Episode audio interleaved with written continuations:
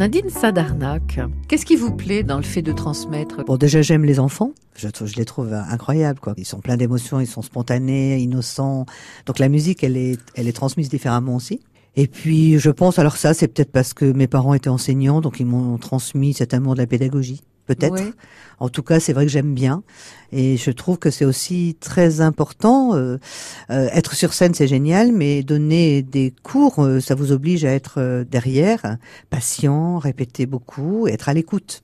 Ce n'est pas que vous quoi, oui. qui êtes en train de, de, faire de la musique là. Vous êtes obligé de trouver des solutions pour qu'ils comprennent. Vraiment, ça vous, vous apprend la patience parce que c'est sûr que la musique c'est très long. Mmh. J'aime bien. Donc en fait, ça, ça permet d'avoir une sorte d'équilibre équilibre. Entre ce que vous êtes sur scène et l'énergie que vous y déployez et ce que vous êtes en tant que euh, bah, pédagogue. C'est peut-être aussi ce qui remet un peu les pieds sur terre. Mmh. C'est-à-dire que oui, quand vous êtes sur scène, euh, les gens vous applaudissent, ils ont des lumières dans les yeux, c'est magique. Mmh.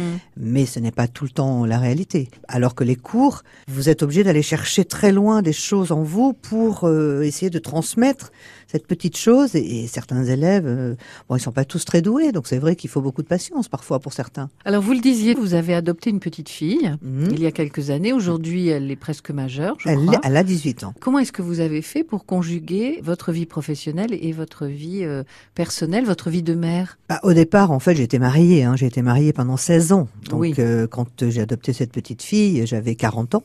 J'avais déjà beaucoup joué, donc euh, j'avais pas cette frustration de peut-être de sacrifier une partie voilà. de, de, de oui, votre carrière. Pas du, pas tout, du tout ce sens de sacrifice.